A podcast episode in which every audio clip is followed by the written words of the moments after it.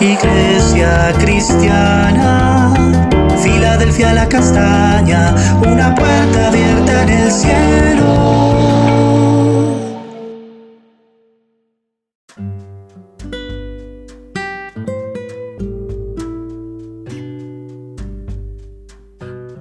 Amada iglesia, Dios te bendiga grandemente en este nuevo día.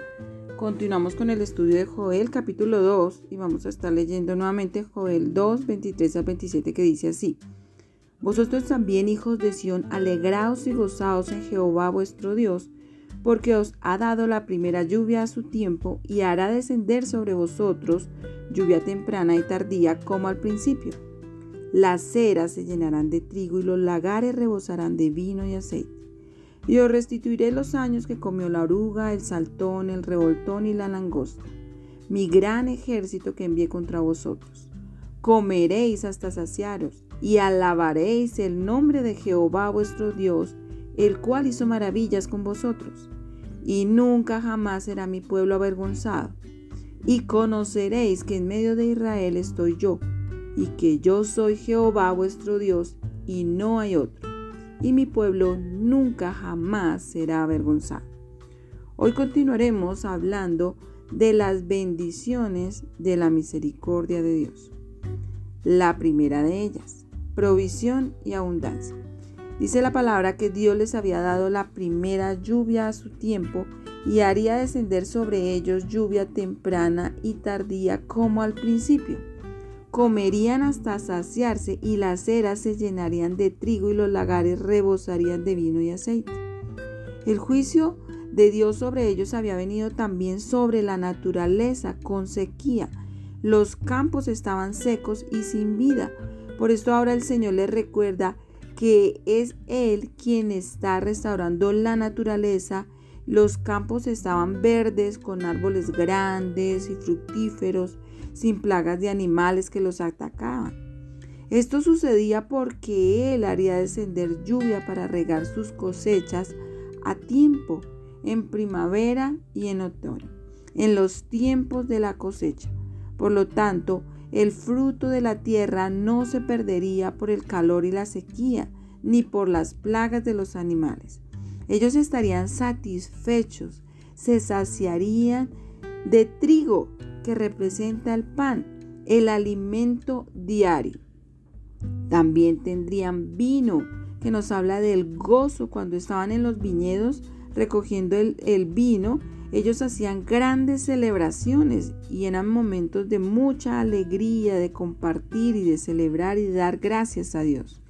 El aceite se celebraba también con gozo y nos habla de la presencia que viene de Dios como un bálsamo para traer descanso por medio del Espíritu Santo que ha sido dejado como nuestro consolador. Y por esto ellos estarían completos. Hoy el Señor nos invita a alimentarnos de su palabra, que es el alimento diario que nos permite saciarnos en abundancia y trae gozo y alegría cuando descansamos y confiamos en sus promesas. Además nos lleva a una comunión íntima con el Espíritu Santo, que es nuestro consolador y viene a obrar en cada una de nuestras circunstancias. Otro aspecto, la restauración.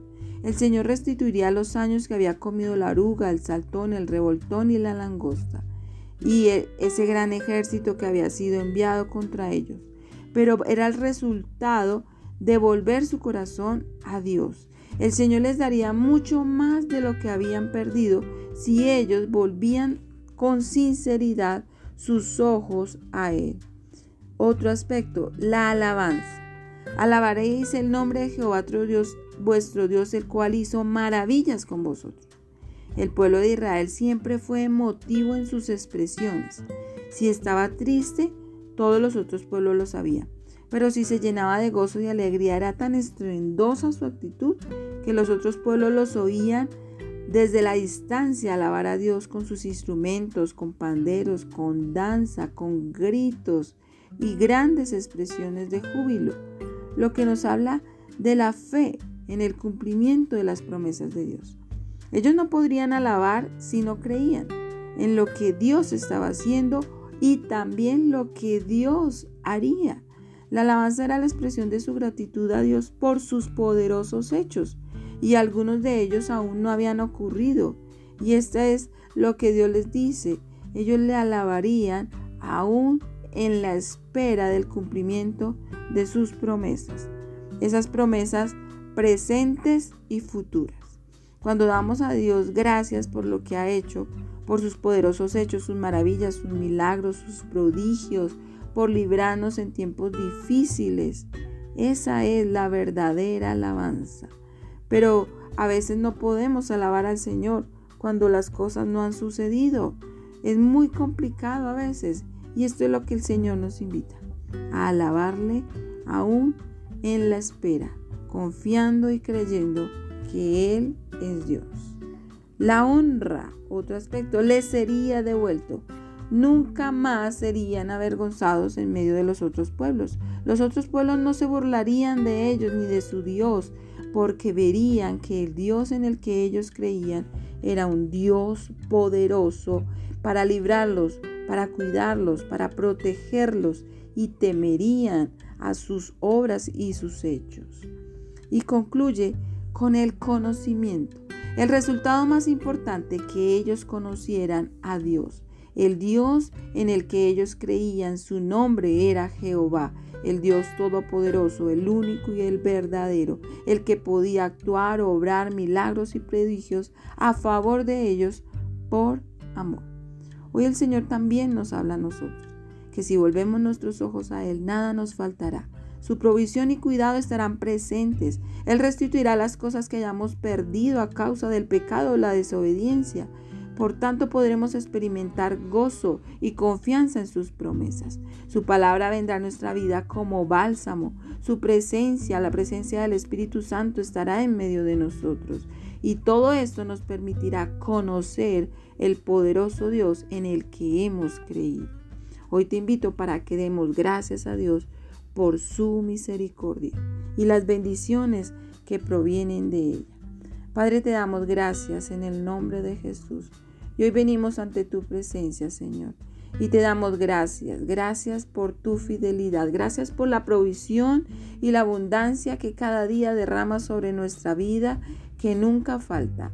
Gracias Señor porque en medio de los tiempos difíciles tú nos restauras y podemos alabarte, adorarte, gozarnos en ti. Tu palabra viene como bálsamo, con un ungüento para nuestra vida, Señor, por medio del Espíritu Santo.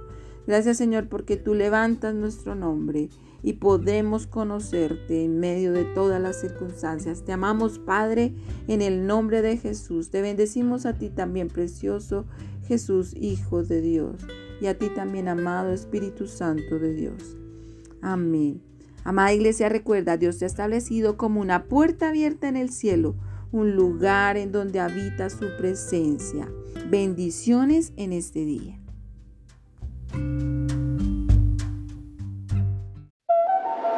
Iglesia cristiana, Filadelfia la castaña, una puerta abierta en el cielo.